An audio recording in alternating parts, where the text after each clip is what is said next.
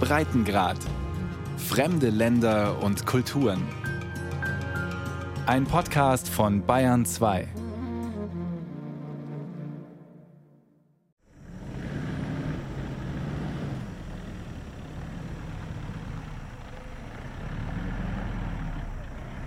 Tief im Inneren von Borneo, im letzten Dorf vor den Kopfjägerbergen. Wir wollen gerade weiterfahren, da winkt uns ein Mann heran. Als wir ihm sagen, nach wem wir suchen, verzieht er das Gesicht.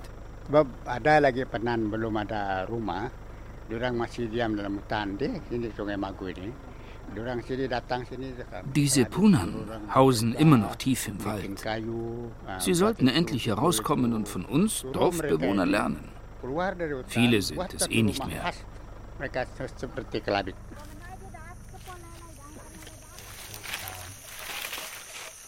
Aber genau die will ich finden.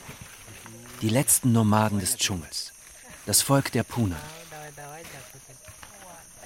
Ich habe mich monatelang vorbereitet, aber trotzdem weiß ich nicht, ob es klappen wird. Gibt es im Herzen von Borneo überhaupt noch Familien, die umherziehen wie unsere Vorfahren, bevor sie sesshaft wurden? Wie tief muss ich in den Dschungel vordringen? Und werden die Urwaldnomaden überhaupt mit mir sprechen? Ich reise mit Führer und Dolmetscher. Und ich werde wohl mehrere Anläufe brauchen. Die Insel Borneo ist riesig. Die drittgrößte der Welt. Mehr als doppelt so groß wie Deutschland und immer noch zur Hälfte von Wald bedeckt. Trotz Abholzung, Palmölplantagen und Kohleabbau. Die Punan leben dort, wo die indonesische Provinz Kalimantan an den malaysischen Bundesstaat Sarawak grenzt. In schwer zugänglichem Urwaldgebiet.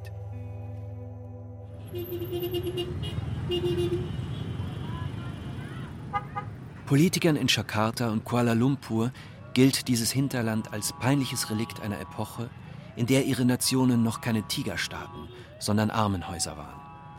Der heutige Premierminister Malaysias, Mahathir Mohamad, hat zum Beispiel gesagt, es ist unsere Politik, die Urwaldnomaden in die Mitte der Gesellschaft zu führen.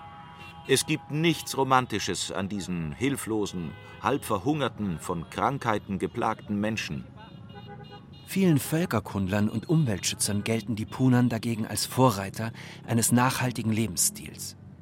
Als letzte Bewahrer einer uralten nomadischen Lebensweise und zudem als Hüter der letzten intakten Regenwälder.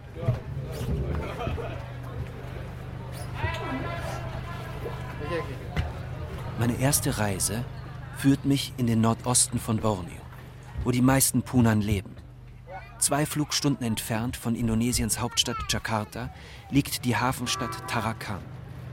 Dort steige ich in ein Schnellboot um und fahre 150 Kilometer landeinwärts nach Malinau.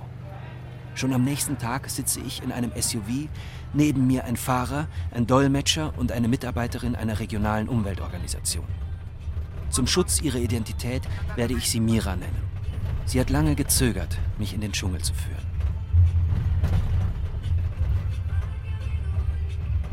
Gleich am Ortsende von Malinau endet die asphaltierte Straße. Wir passieren eine Schranke und fahren weiter über eine private Schotterpiste des Bergbauunternehmens Kayan Putra Uttama Coal. Nun müssen wir uns vor privaten Sicherheitsdiensten hüten, mahnt Mira. Aber wir haben keine Wahl. Durch den Dschungel führen keine öffentlichen Straßen, sondern nur Werkspisten, auf denen ich in den nächsten Wochen noch tausende Kilometer zurücklegen werde.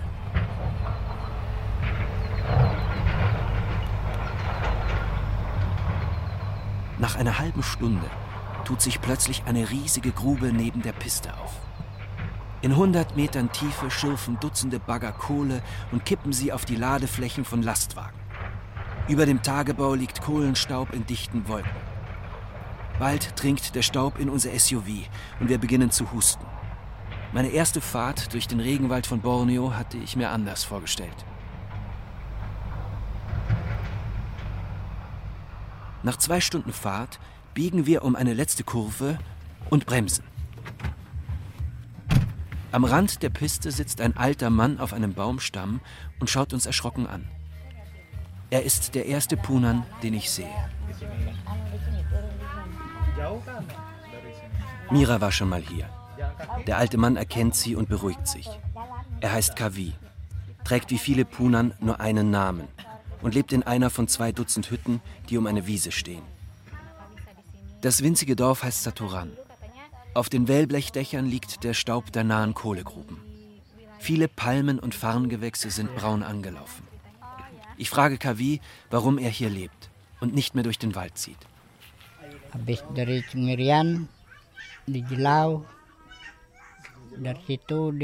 Früher sind wir im Wald umhergezogen, haben Affen erlegt, Wildschweine und Schlangen. Wenn die Früchte reif waren, haben wir sie gepflückt. Am wichtigsten war der Sago. Davon war immer genug da und von dem haben wir am meisten gegessen. So haben wir lange, lange Zeit gelebt.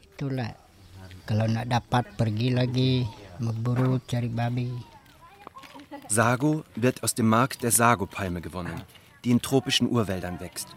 Das rohe Mark wird zu einem klebrigen Brei verarbeitet, den zumindest die Punan mit Genuss verspeisen.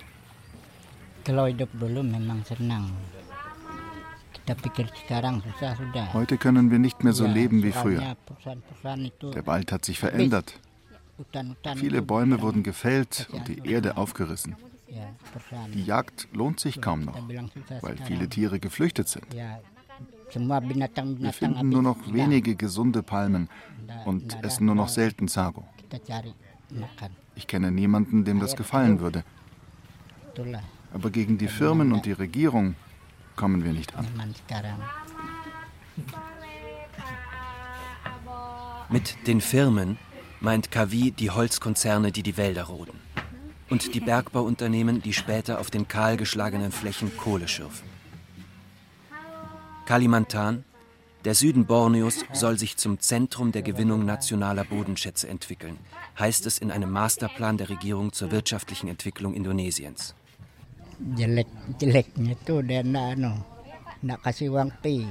Die neue Zeit bringt auch gute Dinge. Eine Firma hat uns ein Stromkabel gelegt und ich besitze inzwischen eine elektrische Lampe. Wenn wir mehr Reis oder Gemüse ernten, als wir selber essen können, verkaufen wir die Überschüsse an die Firma und ihre Arbeiter.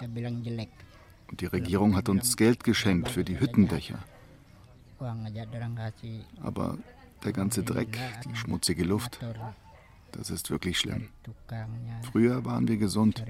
Nun husten hier alle.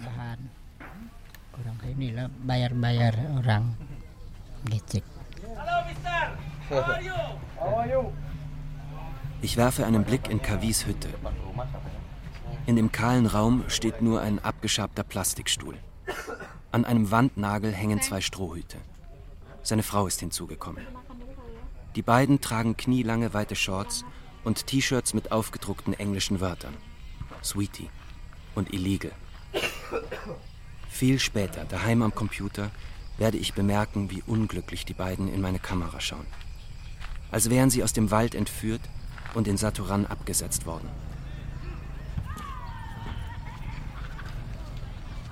In dieser Gegend haben die Behörden schon in den 80er Jahren Punan-Sippen angesiedelt, lese ich in einem Bericht der NGO Yatam, die sich als Netzwerk zur Verteidigung gegen die Bergbauindustrie bezeichnet. Abseits ihrer angestammten Wälder sollten die Urwaldnomaden lernen, Felder zu bewirtschaften. Doch während sich der Bergbau immer weiter ausbreitet, bleiben die Punan die schwächste Interessengruppe. Sobald sie irgendwo im Weg stehen, werden sie erneut umgesiedelt. Vielleicht macht der Chef der Sippe deshalb einen resignierten Eindruck, als wir uns bei ihm vorstellen. Inang trägt ein T-Shirt mit einem faustgroßen Loch unterm Hals. An seiner Hütte fehlen mehrere Planken. Als ich ihn auf die alten nomadischen Zeiten anspreche, winkt er gleich ab.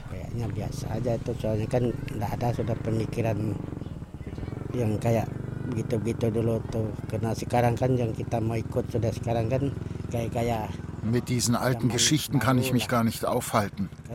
Wir haben ganz andere Probleme. Wir sind nicht freiwillig hierher gezogen. Die Regierung und die Firma haben das entschieden. Deren Chefs treffen sich, vergeben Lizenzen. Danach schickt die Firma einen Angestellten, der uns mitteilt, dass wir schon wieder umziehen sollen.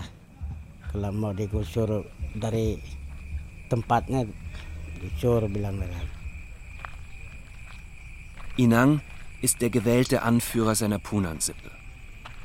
Kein Bürgermeister mit formellen Rechten, die er gegenüber Behörden und Unternehmen vertreten könnte. Deshalb wird er wie viele Sippenchefs kaum ernst genommen. Andere werden mit Geld bestochen.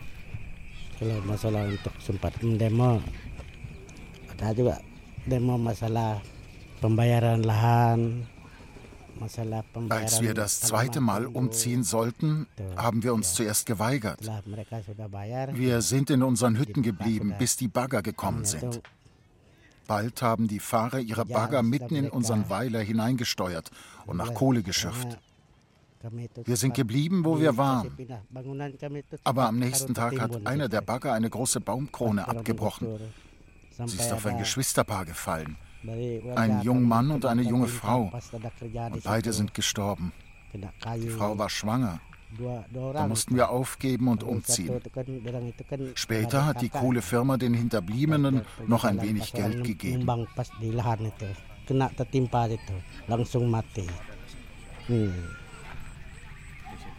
Schon in Saturan merke ich, dass die Punan keinen Sinn für Zeit und Zahlen haben.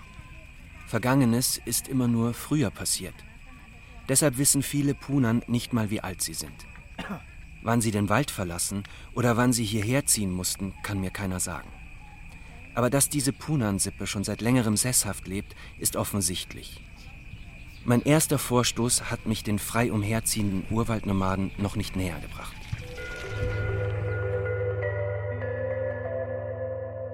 Auf der Rückreise in einem Internetcafé lese ich eine spannende E-Mail.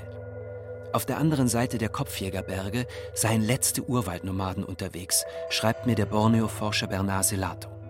Eine Handvoll Unverbesserlicher. In der malaysischen Provinz Sarawak. Noch in der Nacht buche ich einen Flug auf die malaysische Seite von Borneo, in die Küstenstadt Miri. Eine Woche später stehe ich auf einem schmalen Felsvorsprung und traue mich nicht weiter. Unter mir rauscht der Fluss Mago. Wenn ich hier runterfalle, würde ich mir die Beine brechen. Vor mir ist Guman mit nackten Füßen über die Kante spaziert, als wäre sie ein Bürgersteig. Nun schaut er von einer kleinen Anhöhe zu mir herüber. Hinter mir warten Gumans Sohn Abo, sein Schwiegersohn Pedoy und mein Dolmetscher Nick darauf, dass ich endlich weitergehe. Aber ich weiß nicht wie. Der schwarze Baumstamm, an dem ich mich festhalten wollte, war völlig verrottet. Beim Anfassen zerfiel er zu schwarzem Staub. Guman zieht sein Buschmesser und drischt auf eine Sagopalme ein, die neben ihm aus dem Felsen wächst. Dann stellt er sich auf seine Zehenspitzen und biegt die angeschlagene Palme hinunter in meine Richtung. Der Stamm streift knapp an meinem Kopf vorbei. Auf der anderen Seite der Felswand greift Abo nach der Palmenspitze und klemmt sie unter eine Baumwurzel. Nun kann ich die Palme als eine Art Geländer nehmen und mich an ihr entlang zu der Anhöhe hangeln. Als ich dort ankomme, fällt Guman die Palme mit einem letzten Hieb. Sie stürzt krachend hinunter auf das Flussufer. Dorthin steigen wir nun ab. Die anderen spazieren. Ich klammere mich an Wurzeln und Äste, um mich festzuhalten. Als ich unversehrt am Ufer ankomme, lächelt Guman zufrieden. Ein Ausländer mit gebrochenen Beinen wäre ein Riesenproblem.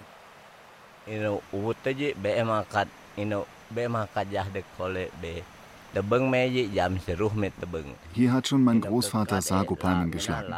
Nie alle, immer nur ein paar, damit genügend neue Palmen nachwachsen können. Wenn die Holzfäller kommen, zerstören sie den ganzen Wald. Wir brauchen ja auch keinen Sago. Die bringen ihren Reis mit. Die Palmen stehen ihnen nur im Weg, weil sie die anderen Stämme schlagen wollen. Vielleicht wissen sie gar nicht, wie wichtig die Sago-Palmen für uns sind.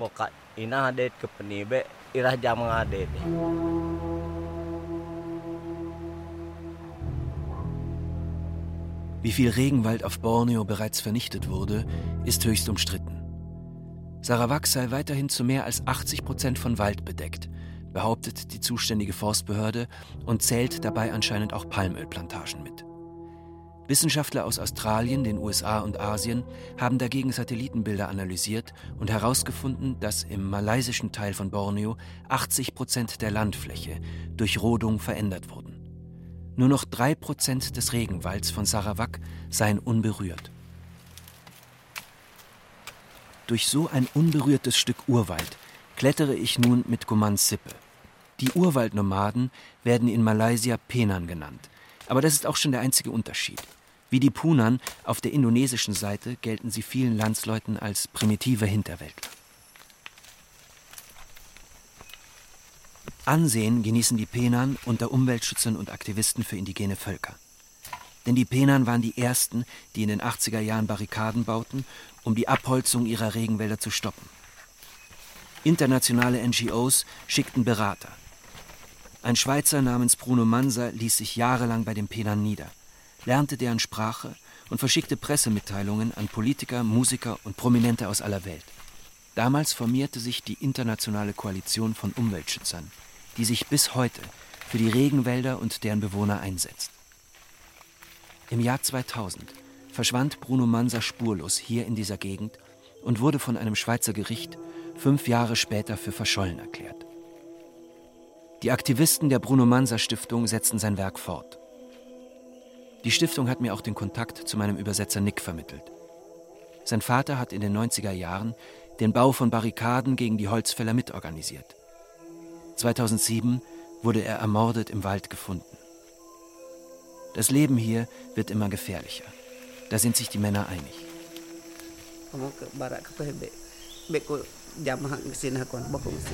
Hier kommen Menschen her, die keiner kennt. Menschen mit Gewehren. Manchmal haben wir Angst, in den Wald zu gehen. Hier wird es immer schwieriger für uns.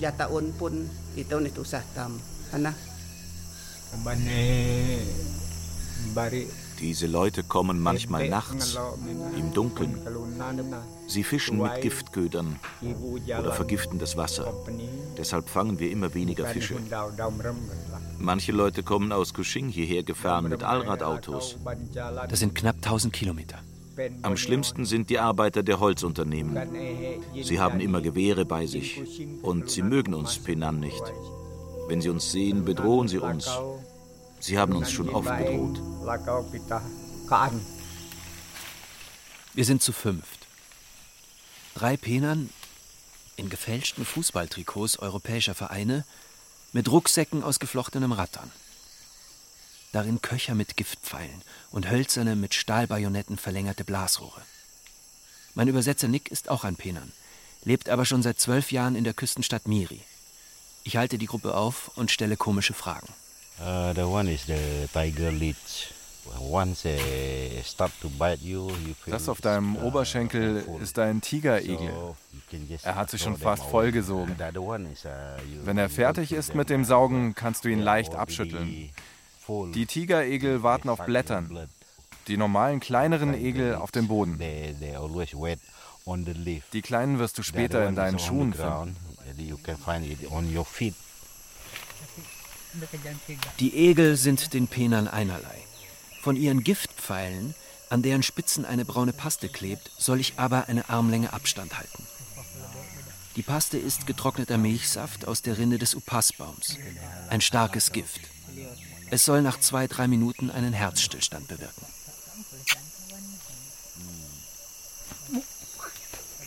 Abo und Pedoi haben schon zwei Dutzend Pfeile verschossen, bis Pedoi endlich ein Borneo-Hörnchen trifft. Mit dem Giftpfeil im Hintern sitzt es erstarrt auf einem Ast und schaut uns mit aufgerissenen Augen an. Wir schauen zurück. Viele Beutetiere verschwinden noch im Urwalddickicht, bevor sie sterben. Ein angeschossener Vogel ist uns bereits weggeflogen. Doch das Hörnchen fällt uns jetzt direkt vor die Füße. Sein Körper ist so lang wie ein Unterarm. Für einen Penern nur ein kleiner Snack. Aber es wird dunkel und wir müssen zurück.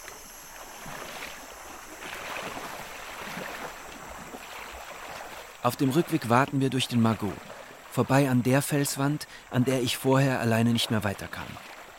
Der Fluss reicht hier bis zur Brust. Meine Radioausrüstung balanciert Guman auf seinem Kopf in einem Ratternkorb.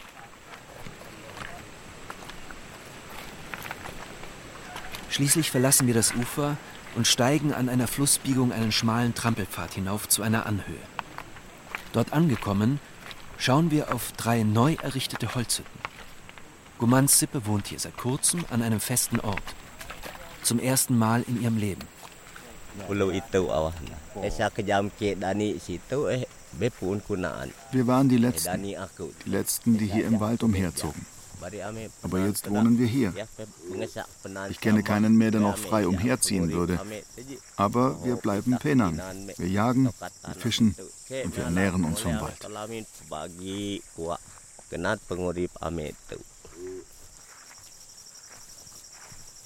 Guman kennt keine Uhren und Kalender. Als ich ihn frage, wann seine Sippe die Hütten gebaut hat, kann er nicht antworten. Als ich später bei einem Online-Kartendienst die GPS-Daten eingebe, erkenne ich die Flussbiegung, aber die Anhöhe ist auf den Satellitenfotos noch von dichtem Urwald bedeckt. Nach der nächsten Aktualisierung werden die Fotos die drei Hütten zeigen. Eine für Guman, seine Frau Buki, ihre drei Söhne und eine Tochter, eine andere für seine älteste Tochter, den Schwiegersohn und den ersten Enkel. Die dritte Hütte ist für Besucher. Dort schlafen Nick und ich.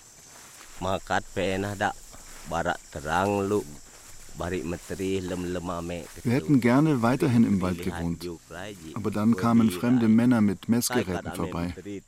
Danach kreiste ein Hubschrauber über unserem Wald. Wir gingen ins Dorf zum Regierungsbüro, um uns zu beschweren, aber die meinten nur, was wollt ihr denn? Auf unseren Luftaufnahmen ist nichts zu sehen.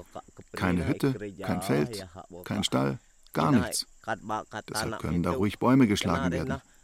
Da sind wir schnell zurückgewandert und haben die Hütten gebaut, um zu zeigen, dass wir da sind.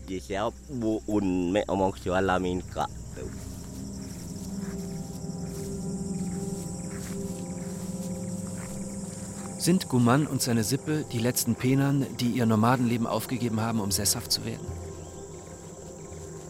Am Ende meiner Reise habe ich begriffen, dass niemand die Insel überblicken kann. Ich werde auch keine Hinweise auf weitere Urwaldnomaden finden.